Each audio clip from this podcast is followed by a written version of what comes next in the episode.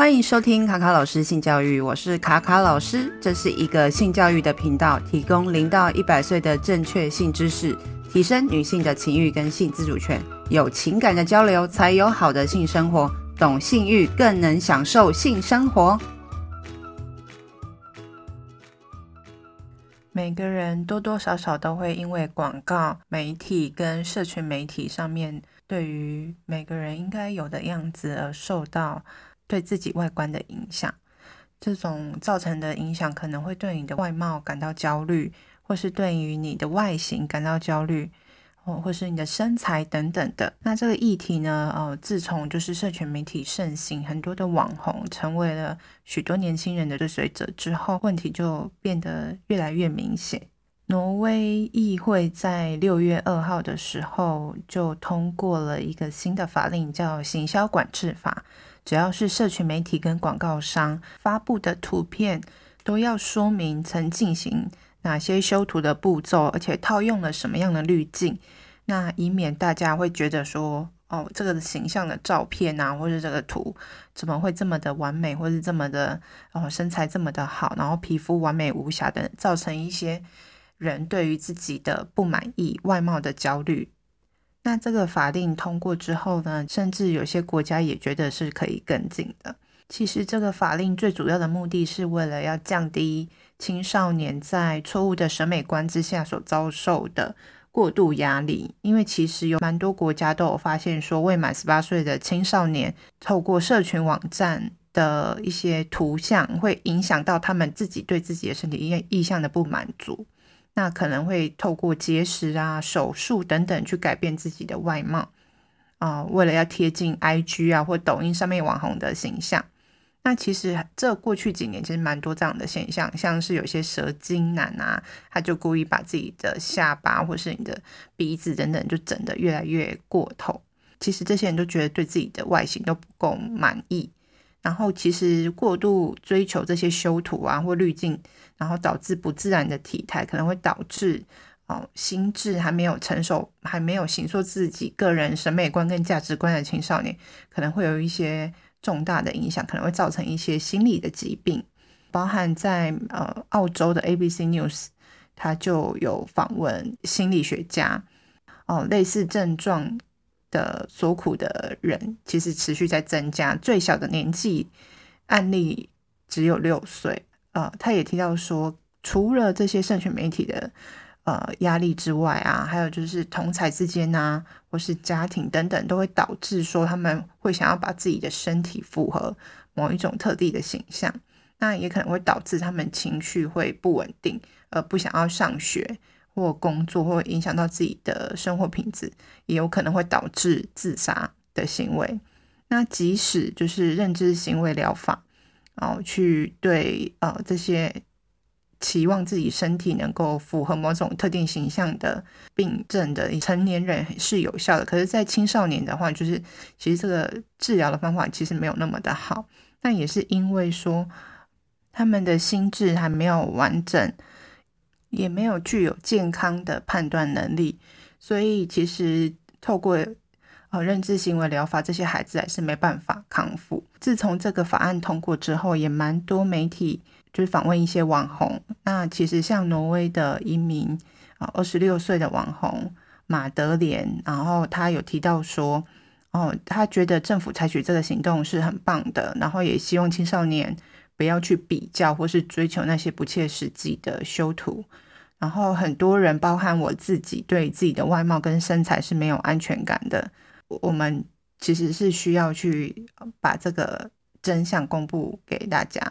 而且他有提到说，他不会因为呃使用呃修图软体而去改变自己的外貌跟身材，顶多只会调整光线、色彩跟对比度。来营造气氛，他觉得这个新的法令《行销管制法》能够有效制止那些修图的风气。发文者也会不太好意思去承认自己修过图，所以修图的照片自然而然就会减少了。那另外一位也是挪威的网红克里斯蒂，他就有提到说，他觉得新的法是往正确的方向迈出一步。对我来说，这有点治标不治本。然后造成心理健康的因素有太多了，广告的图上面，即使啊、有去标示说有修图，其实也没办法改变、呃、男孩跟女孩心中真正的想法。其实我也蛮认同的。即使有这个标注之外，我觉得真正的心理不健康还来自于同侪之间的那个压力。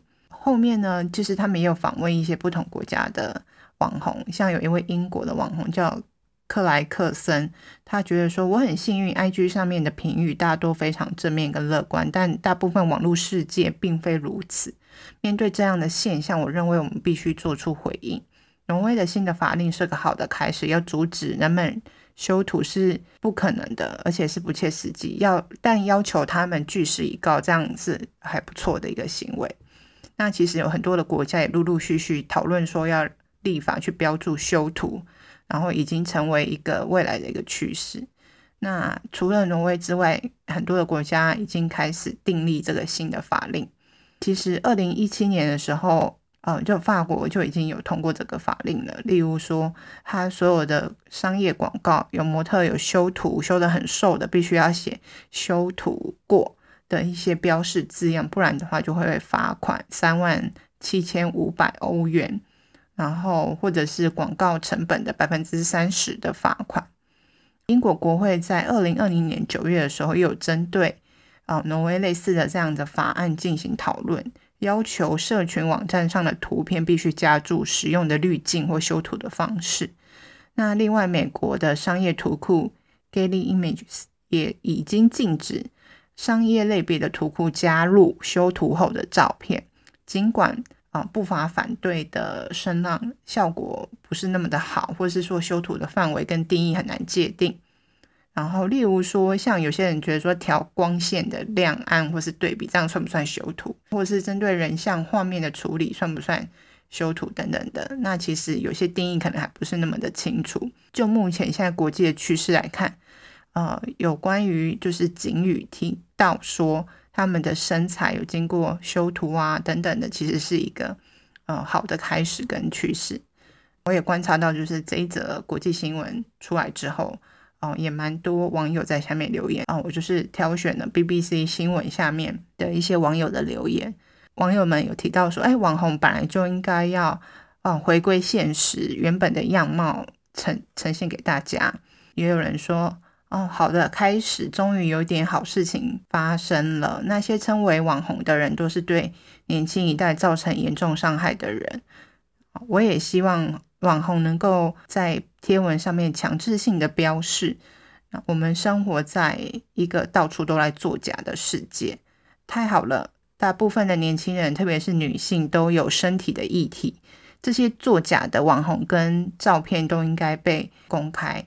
然后再来的话，也有人提到说，是时候让女孩们看到他们向往的这些网红们真实的样子，而不是在修饰滤镜后面的那个塑胶人。有一位美容师有提到说，身为一位呃美容媒体的呃专业的人，我我无法跟你说有多少女性走进我的工作室，为了要让自己更好，即使他们已经。很完美了，很好了。可是我们的社会给予不同年龄层的女性各种不不切实际的期待，总是要保养得很好，超乎原本年纪应该老化的正常样貌，要比原本的年纪看起来更年轻等等的。然后再来是，也有网友提到说，社群媒体的网红导致了破坏性且不切实际的美貌，特别是对那些年轻又敏感的女孩子们。再来是，网红是一个现代的新产业。也是一个新的职业，自然而然也要有相关的法令来规范。那以上是我们这一则的国际新闻提到关于身体意象。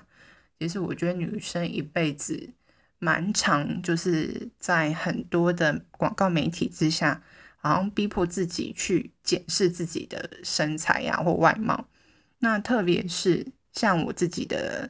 呃脸书跟 IG 上面最常出现的就是。胸罩的广告跟私密处的广告，那胸罩的广告通常都会告诉你说，要如何从 A 罩杯看起来变大变成 D 罩杯，而且要集中看得到事业线等等的。那再来私密处的话，就会一直在提到说关于味道啊，哦，就是不要让自己的另一半闻到你难闻的味道，然后觉得很糗啊等等之类的，都好像一直在哦推荐这些有花香的或是有果香的这些清洁剂，其实就一直让人家觉得说，那我如果下面的味道不是花香或果香的话，是不是就会被讨厌，或是另一半会不喜欢我？就是一直在这些广告的熏陶下，也会自己去检视说啊，我的味道如果不香的话，就是会不会就是不受欢迎或是被讨厌？